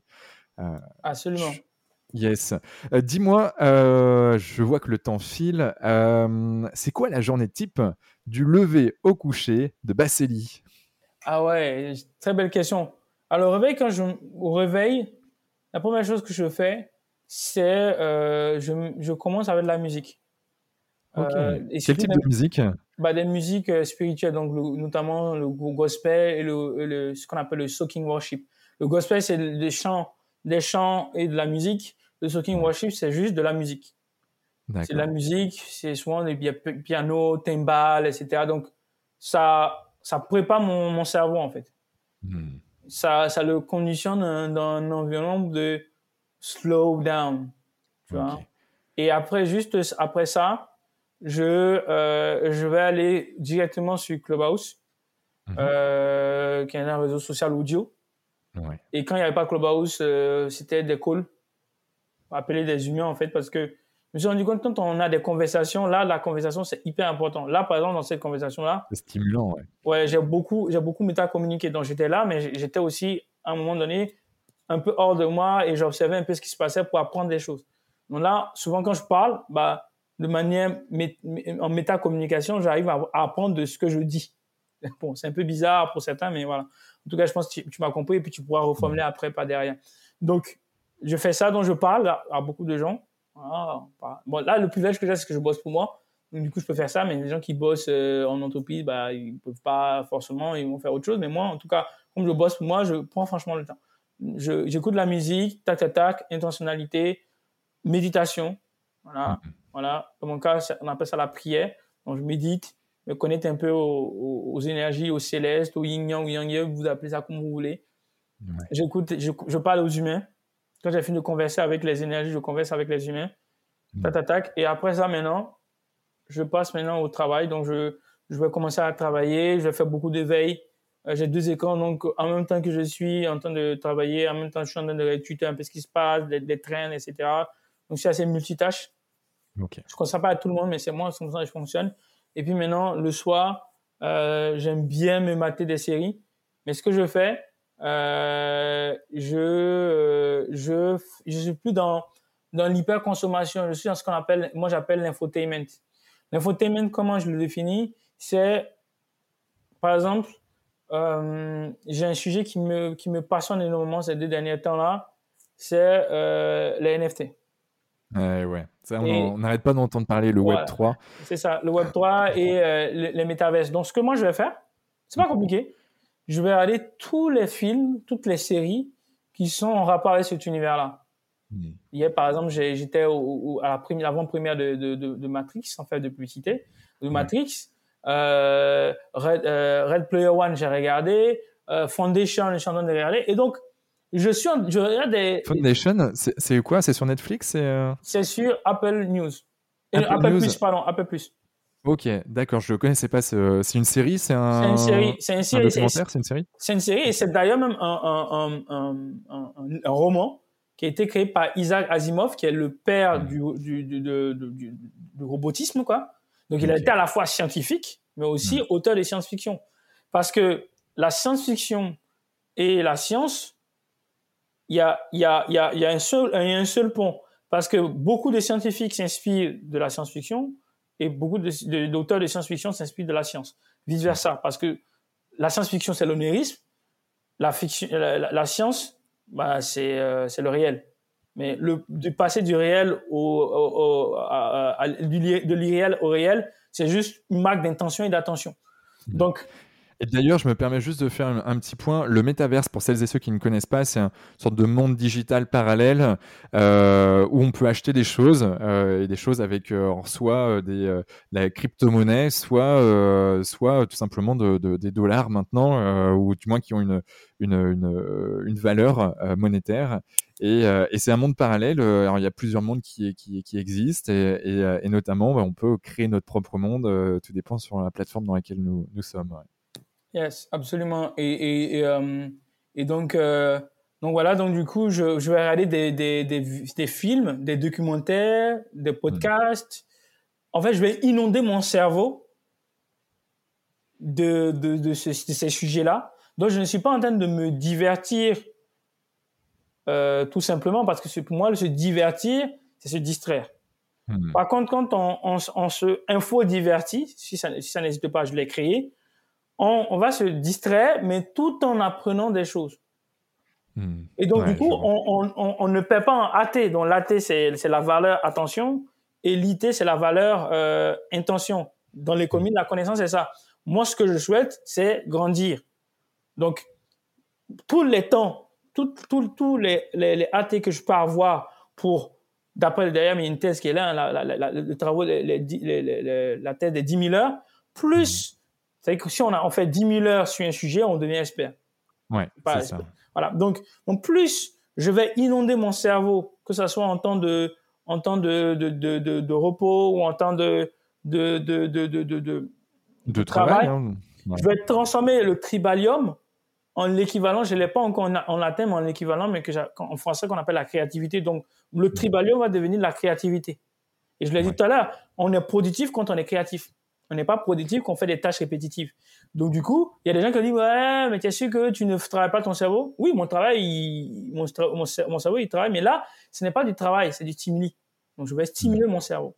Et donc il est en, il est pas en flux tendu, il est en mode léger. Je regarde des images, c'est beau, etc. Mais sauf que dans ce que je suis en train de regarder là, bah, j'apprends des choses.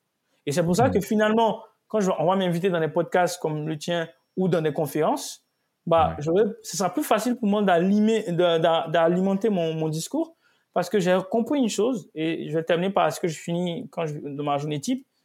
J'ai compris une chose, c'est que finalement, on croit tous à des histoires.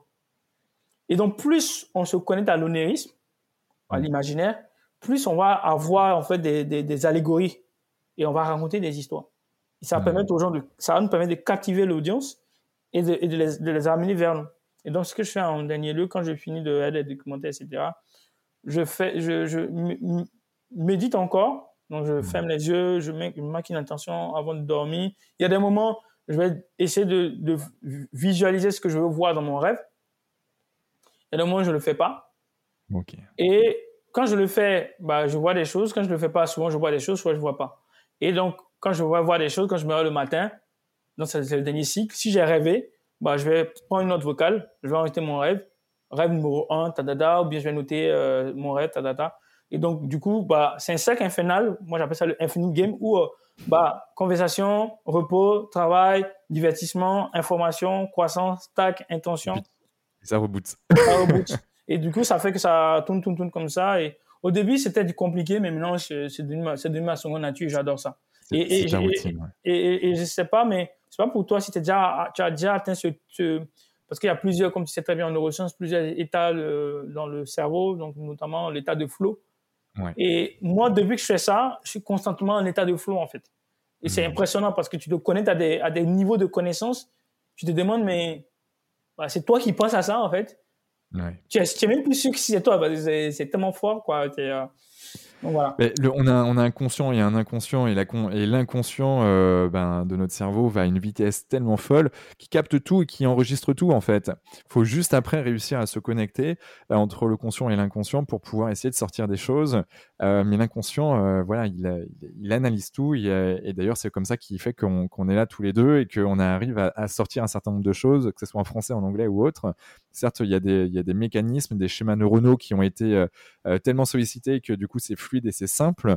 Mais, il y a aussi, ben, quand on se met dans des états, et notamment les états de flow, on voit pas le temps passer où on va être connecté à quelque chose de plus grand avec des idées, de la créativité qui va nous arriver, qui va être waouh, juste, euh, juste démentiel. Euh, je, me permets, on arrive vraiment sur les dernières questions et je vois que le temps file. Euh, est-ce que tu as une, un gris-gris, une croyance que tu n'oses pas forcément crier sur tous les toits, mais qui toi te permet vraiment d'avancer, de voilà, dès que tu as un down, paf, tu penses à ça et ça y est, ça, ça passe, bah, tu passes la montagne facilement. Bah, en tout cas, merci pour l'opportunité que tu me donnes. C'est très rare qu'on me pose cette question-là. Et franchement, ça me touche énormément. Euh, alors, moi, aujourd'hui, si on, peut appeler ça guigui pour certains, machin, moi, j'appelle ça la foi. Moi, mhm. ma foi aujourd'hui, c'est que je crois, euh, je crois euh, en Jésus. et je crois, je respecte toute forme de religion. Moi, je suis mhm. pas là pour faire du syncrétisme ou bien de la religion. En réalité, je dis euh, Jésus, mais moi, je suis pas un religieux, je suis un spirituel, je suis un être spirituel. Et donc, moi, Jésus, dans ma vie, ce qui m'apporte, c'est que, en gros, en fait, quand j'ai des moments de down, il y a des gens qui vont aller voir des psychologues, il y a des gens qui vont prendre des, des, cachets, il y a des gens qui vont aller parler à des potes potes, il y a des gens qui vont prendre de la drogue, il y a des gens qui vont prendre des trucs. Moi, j'ai pas besoin de tout ça. Hmm. J'ai pas besoin d'alcool, j'ai pas besoin de tout ça. J'ai juste besoin, en fait, de me connecter soit dans les Écritures, donc hmm. la Bible notamment, après, je, lis d'autres livres, hein, notamment là, je m'intéresse de plus en plus à la Torah. J'ai lu à un moment donné le, Coran. J'ai lu à un moment donné aussi même euh, des écritures un peu. J'adore la philosophie indienne. Ok. Et donc, du coup, quand j'ai commencé à me connecter en fait à ces livres sacrés, et surtout notamment la Bible, qui est mon livre par excellence, je vais me, concentrer en fait sur les allégories. Hmm. Allez, si vous n'êtes pas croyant, vous n'êtes pas chrétien, pas de souci. Mais intéressez-vous juste aux allégories de Jésus. Mais quand je, suis commencé, j'ai commencé parce que je, avant je lisais, j'ai lu au moins peut-être 5-10 fois la Bible, du début jusqu'à la fin. Mais au début, j'avais des interprétations en fait où je recevais des trucs euh, de Dieu ou des, énergies, on va appeler ça comme vous voulez. Donc, je recevais une intention dans mon esprit et c'est comme ça que je m'enseigne, j'étais enseigné. Et même l'informatique, la technologie, en fait, moi, j'ai pas besoin d'apprendre parce qu'il y a des moments où j'apprends de moi-même, il y a des moments où j'apprends des autres, mais la plupart du temps, 90% du temps, j'apprends de la source. j'apprends de Dieu, j'apprends de Jésus. Et donc, du coup, euh, bah, à force de m'intéresser maintenant dans la troisième phase de ma croissance, hmm. en fait, à la, aux allégories, pas juste euh, le texte, il y a le texte scriptural, et puis il y a, hmm. donc il y a la doxa, mais il y a les dogmas, les croyances derrière. Quand tu commences à, à creuser et à décortiquer les, les, chaque allégorie, tu accès en fait à une infinité de connaissances parce qu'une seule allégorie peut, euh, une seule allégorie peut signifier une infinité de, de, choses en fait. C'est infini. Donc voilà, moi ça me simule. Donc quand j'avais moins de down pour synthétiser, puisqu'on n'a plus assez de temps, quand j'ai moins de down, je prends ma Bible, je lis, je prie, tac, ça me rebooste. Ou bien un autre truc aussi que je fais, je vais écouter des leaders inspirants, chrétiens. Euh, T'en as en tête euh, Bien sûr. Ouais, vas-y, n'hésite pas à nous en donner quelques-uns, celles et ceux qui veulent aller, aller plus loin derrière. Pour moi, le number one, en tout cas pour moi, il s'appelle T.D. Jakes, Thomas Jakes, T.D. Jakes. Euh, C'est T.D. Jakes, J-A-K-E-S, parce qu'il y a des gens qui ne sont pas anglophones, je l'ai prononcé à, en anglophone. Donc voilà, le deuxième, c'est Steven Furtick, donc c'est Steven. Furtick, c'est F-U-R-T-I-C-K, Steven Furtick. Moi, ce qui me plaît avec lui, c'est que c'est un leader charismatique chrétien, mais qui n'est pas que dans le chrétien chrétien, il est aussi dans une vision très développement personnel, très inclusion, très diversité. Il est caucasien, mais son église, il y a tout le monde. Pour moi, le monde de demain, c'est ça. Un monde, on est tous là, toutes les couleurs, tous les gens, femmes, vieux, grands, gros, tout le monde. Donc, quand je l'écoute, ça m'inspire parce que c'est le chemin, tu vois, pour revenir sur l'attention, tu disais, et l'entourage. Intention, attention, entourage. Donc, même s'il n'est pas présent avec moi, physiquement, mais il est avec moi digitalement parce que je l'écoute tous les jours. Pareil avec TJ Et le dernier, la cerise sur le gâteau, pour moi, c'est le gars qui a su faire le pont entre le monde séculier et le monde euh, chrétien. Il s'appelle Eric Thomas. Donc les chrétiens, beaucoup de chrétiens ne le connaissent pas, mais tous ceux qui sont dans le droit personnel le connaissent. Eric Thomas, c'est un gars, il était euh, un clochard, il était hmm. clochard pendant des années, et, de la clochardise, il est devenu aujourd'hui euh, un motivateur en développement personnel dans le monde séculier. Il fait des conférences dans le monde entier. C'est un enfant américain, mais il arrive à faire des conférences qui sont pas que pour sa communauté. donc, il y a des moments, il, il fait de l'empowerment pour la communauté noire, mais il y a des moments aussi, il fait de l'empowerment pour des sportifs de haut niveau qui sont blancs, arabes, euh, latinos. Euh, et c'est incroyable parce que finalement, comme je disais tout à l'heure, en vérité, en vérité, on veut nous emmener euh, vers le tout de race, de couleur, etc. Mais non, mais moi, mon enveloppe, en fait, il n'y a pas de problème avec mon enveloppe corporelle. Le problème, c'est ce qui est à l'intérieur de moi. Ce qui est, si ce qui est à l'intérieur de moi est négatif, bah forcément, bah, il y aura une mauvaise répercussion sur les autres. Mais, et inversement. Et inversement. Par contre, si ce qui est à moi positif, ok, on va me ramener du, une, une, intention qui est mauvaise, mais c'est tout dépend de comment je l'accueille. Si je l'accueille bien, bah, ça, va bien se passer. Si je l'accueille mal, mal, ça va mal se passer. Donc, intention, attention, entourage. Et, euh, et, voilà. Donc, aussi les trois, les trois, les trois personnes que je suis. Et c'est comme un sport. C'est genre, euh, y a, on dit la foi vient de ce que l'on entend. Donc, je vais enlever le mot foi, je vais mettre croyance. La croyance vient de ce qu'on entend. Donc, si par exemple vous croyez que euh, vous voulez avoir une Ferrari aujourd'hui, c'est simple. Commencez à écouter des gens qui parlent de Ferrari. Allez vous inscrire dans un club de propriétaires de Ferrari. Vous n'avez pas de Ferrari, mais entourez-vous de gens qui ont des Ferrari. Écoutez des gens qui ont des Ferrari. Euh, euh, essayez même de faire des dons à des gens même qui ont des Ferrari. Pourtant, vous n'en avez pas. Je vous promets, faites cette, expérience-là. Vous allez voir si c'est pas avoir une Ferrari. Vous allez hmm. voir on, va activer notre réticulé activateur et on va en en voir partout. Je te remercie. Comment on peut te joindre, Basili? Alors, simple. D'abord, il y a mon site internet www.baseli.fr. Baseli, ça s'écrit B-A-C-E-L-Y.fr. Je reprends. B-A-C... du podcast. Voilà, B-A-C-E-L.fr. Il y a les réseaux sociaux. Je suis disponible sur tous les réseaux sociaux. LinkedIn, Instagram, tous. Euh, mais par contre, l'endroit où vous êtes sûr de me trouver, c'est Clubhouse et Instagram maintenant. Euh, de plus en plus sur Instagram, de plus en plus. Et bon, Clubhouse, c'est ma maison. Voilà, je suis quasiment tout le temps là-bas. Mais bon, t'as as acheté euh, des parcelles de terrain euh, Clubhouse. c'est ça. Et euh, Instagram maintenant de plus en plus avec des lives. Donc, par contre, je suis disponible partout. Vous, vous, vous, tapez juste mon prénom sur Google, vous me trouvez. Voilà. Ok. Bon, on mettra de toute manière toutes les, dans les notes du podcast tous les liens euh, qui, euh, qui, convergeront vers, euh, vers toi. Est-ce que tu as un dernier mot à dire à nos auditeurs? Ouais. Je, je vais reprendre ce que j'avais dit dans, dernièrement dans un autre podcast. Les amis, on, a parlé de plein de choses. Peut-être ça a été du syncrétisme pour certains parce qu'on allait peut-être dans tous les sens pour certains. Je sais pas. Mais posez-vous la question de pourquoi, du comment en fait pourquoi vous faites ce que vous faites? Pourquoi vous rêvez le matin pour aller au travail? Pourquoi euh, vous avez ces amis-là? Pourquoi euh, vous avez ces enfants que vous avez? Pourquoi vous voulez pas avoir d'enfants? Mais vraiment pas le tout de je veux pas avoir d'enfants, je veux pas avoir d'enfants. Pourquoi vous, euh, vous, vous, vous avez la haine contre les autres? Pourquoi vous n'aimez pas des gens qui sont différents contre vous? Ça se résume pour moi à trois choses. Je n'ai pas la réponse au pourquoi, mais je vous dis les, les, les intentions qui sont derrière les problèmes, les peurs, les passions. Si vous, si vous affrontez vos problèmes, vous allez affronter vos peurs. Et si vous affrontez vos peurs, vous allez transformer vos peurs et vos problèmes en passion. Et quand vous allez transformer vos peurs et vos problèmes en passion, vous allez sortir de l'inconfort pour aller dans le confort. Vous n'allez pas juste sortir, sortir de votre zone de confort, vous allez élargir votre zone de confort. Hmm. J'aime beaucoup. Ouais, je vous encourage vraiment. Et puis, un, dernier mot aussi pour toi, euh, Quentin. Franchement, merci de m'avoir invité. Merci pour ce podcast. C'est une pépite parce que je me rends compte de plus en plus qu'il y a, il y a une force dans la conversation. Une hmm. force dans l'art de la conversation.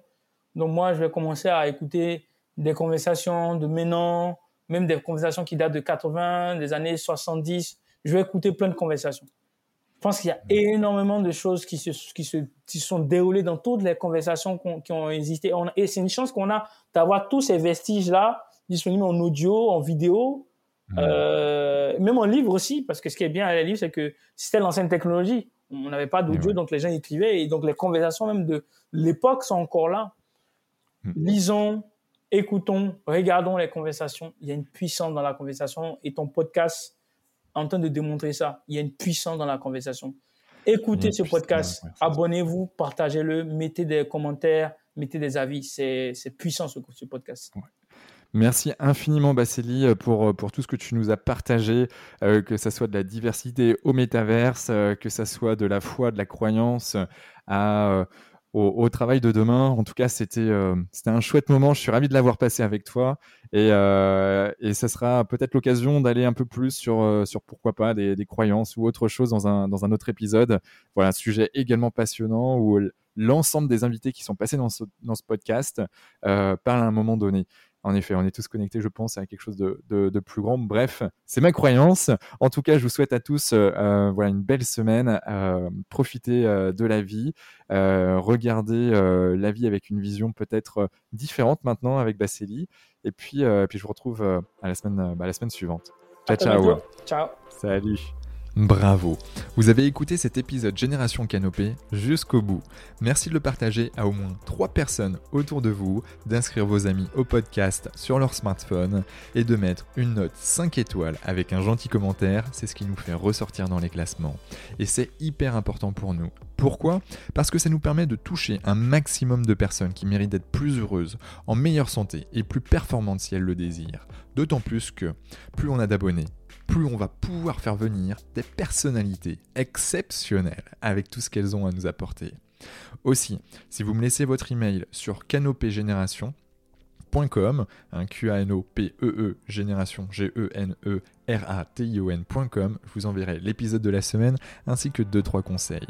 Pour finir, si vous souhaitez passer un cap dans votre vie et être plus heureux, améliorer votre niveau de santé et ou devenir plus performant, toute l'équipe de Canopé Human Experience va vous bichonner comme il se doit si vous nous écrivez sur génération@canopé.com. C'était Quentin Aoustin et je vous embrasse. Ciao ciao.